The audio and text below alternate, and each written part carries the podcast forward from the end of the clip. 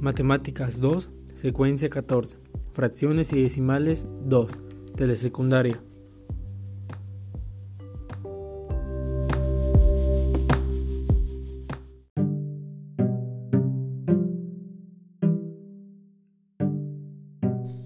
Hola jóvenes, espero que se encuentren bien y bienvenidos a tu zona de aprendizaje. Durante todo este tiempo hemos aprendido a utilizar las fracciones de tal manera que nos ayuda a contar y a repartir.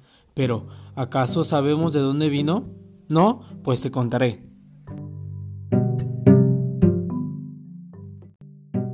Empecemos por el nombre.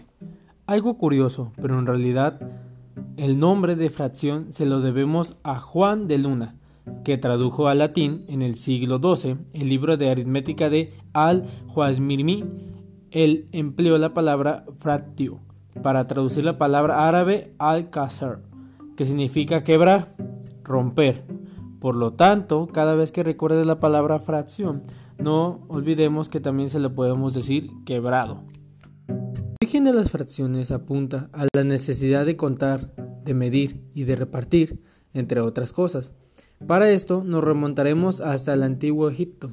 En el antiguo Egipto se calculaba utilizando fracciones cuyos denominadores son enteros positivos.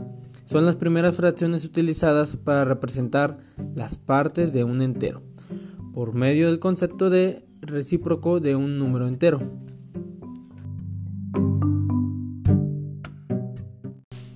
Esto equivale a considerar fracciones como un medio, un tercio, un cuarto, etc.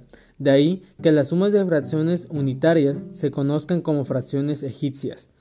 Se puede demostrar además que cualquier número racional positivo se puede escribir como fracción egipcia. Es algo muy curioso, ¿verdad? Pero continuemos. Se dice que también los babilonios utilizaban fracciones cuyo denominador era una potencia de 60 Además, el sistema chino utilizaba numeraciones con varillas que permitía la representación de fracciones.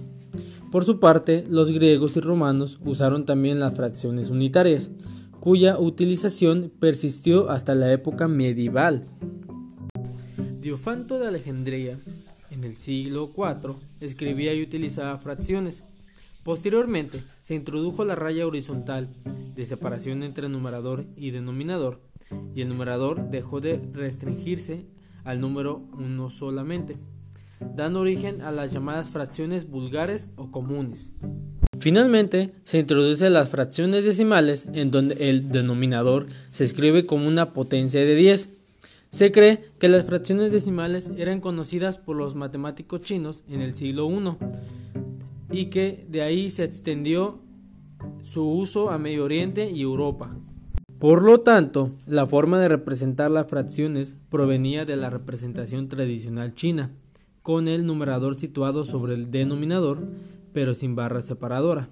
Esa forma de escritura de las fracciones con el numerador arriba y el denominador abajo, sin barra horizontal, fue utilizada en el siglo X por Abul Ahan y en el siglo XV por Hazet al-Kasik en su trabajo La llave de la aritmética.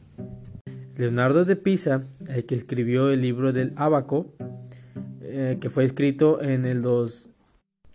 Leonardo de Pisa, el que escribió el libro del Abaco, escrito en 1202, expone una teoría de los números fraccionarios. Las fracciones se presentan como fracciones egipcias, es decir, como suma de fracciones con numeradores unitarios y denominadores no repetitivos. Además, describe su uso y las desarrolla dentro del marco moderno de las series matemáticas.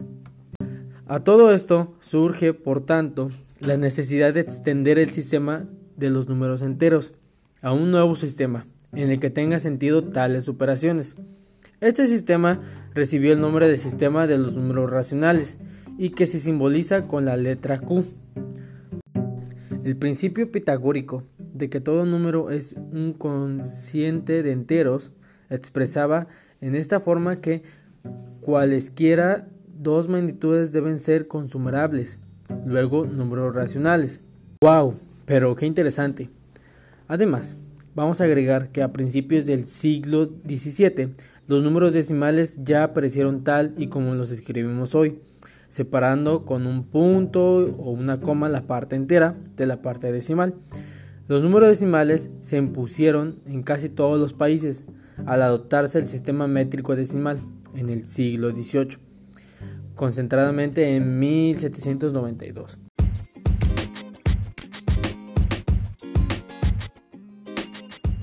Ahora, ya conoces un poco más acerca de los números racionales y cómo llegaron hasta nuestra época actual. Ojalá te haya gustado esta sección y recuerda que puedes comentar qué te pareció este podcast. Y si quieres más contenido igual, házmelo saber. Hasta la próxima.